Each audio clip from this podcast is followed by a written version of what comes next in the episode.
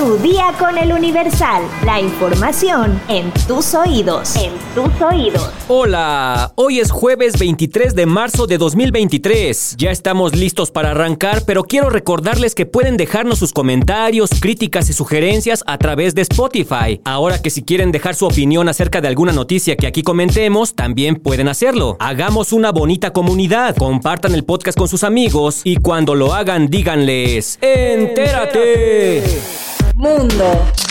Este miércoles 22 de marzo, el secretario de Estado de Estados Unidos, Anthony Blinken, reconoció que los cárteles mexicanos de la droga controlan partes del territorio mexicano y que se necesita hacer más en la lucha contra el fentanilo, pero consideró que designar terroristas a los narcos no ayudaría. En una conferencia ante el Comité de Relaciones Exteriores del Senado sobre el presupuesto, Blinken fue duramente increpado por el senador Lindsey Graham, quien está a favor de designar terroristas a los cárteles mexicanos de las drogas para poder utilizar a las Fuerzas Armadas de Estados Unidos. El senador cuestionó a Blinken. ¿Los cárteles de la droga controlan partes de México? A lo que este respondió. Creo que es justo decir que sí. Graham se refirió entonces al tema del fentanilo y resaltó que está matando a decenas de miles de estadounidenses. Preguntó a Blinken si estaba de acuerdo y el secretario de Estado respondió. Sí, y también está matando a mexicanos. Aunque señaló que el problema en México no está en los niveles de Estados Unidos, el secretario de Estado dijo que necesitan hacer más, ser más efectivos y destacó que México ha incautado cantidades récord de fentanilo, al mismo tiempo que reivindicó que ambos países están colaborando muy de cerca para combatir el tráfico de esta droga sintética. Blinken dijo que el combate al fentanilo debe ser global, por lo que ha propuesto al G20 una coalición para compartir información y protocolos, incluido China, de donde salen los precursores que utilizan los cárteles mexicanos para fabricarlo.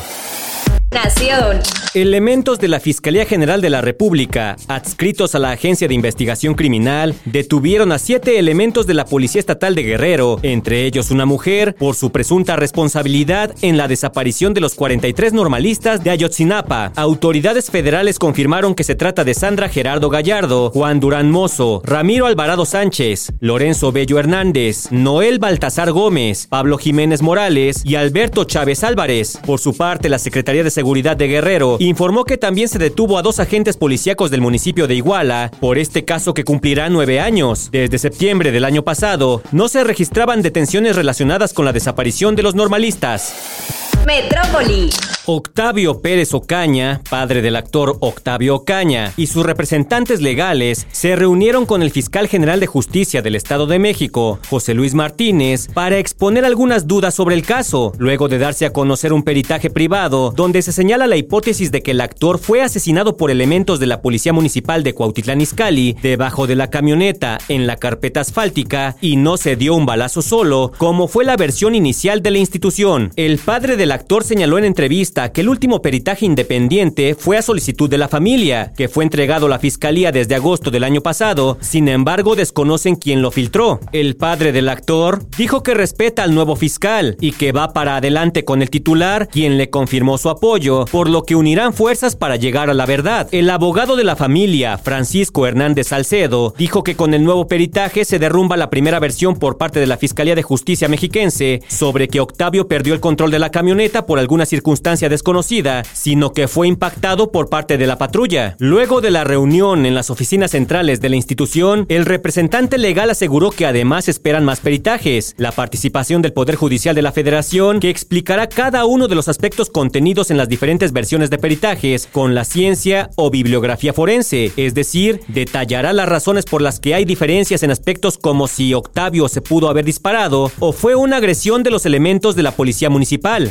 Finalmente, solicitaron a la Fiscalía Mexiquense que se aumente la recompensa de 300 mil pesos para localizar al ex policía municipal de Cuautitlán Izcalli, Gerardo Rodríguez García, quien es investigado por la muerte del actor.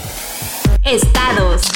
Cesan a seis empleados públicos por adquisición irregular de libros de texto en Cecite, Sonora. Guillermo Noriega, Contralor General del Estado, precisó que la investigación se realiza en términos de faltas administrativas y se envió a la Fiscalía Anticorrupción de Sonora en caso de detectar conductas penales.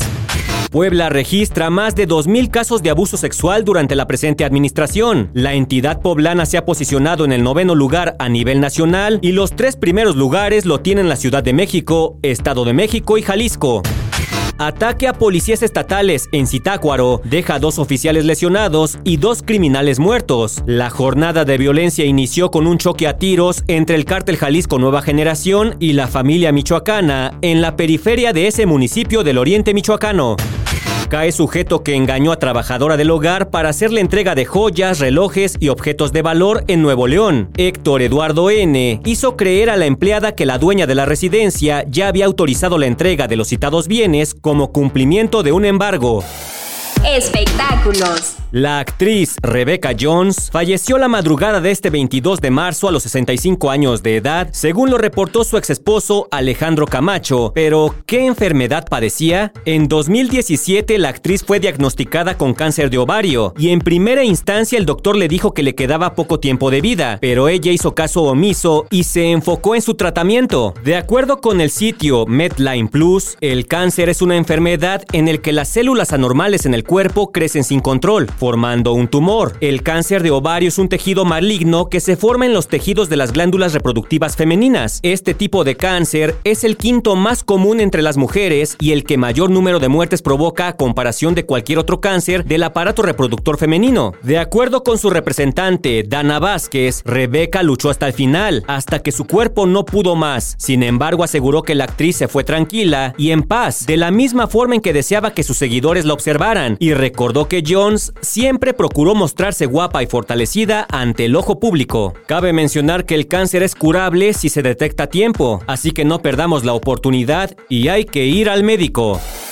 ¿Sabes por qué decimos aguas? Como advertencia, descúbrelo en el podcast de dónde viene. Escúchalo en todas las plataformas, Spotify, Google Podcast y Apple Podcast. De dónde viene es una producción de El Universal. Ya estás informado, pero sigue todas las redes sociales de El Universal para estar actualizado. Comparte este podcast y mañana no te olvides de empezar tu día. Tu, día, con El Universal. Tu día con el Universal. La información en tus oídos. En tus oídos.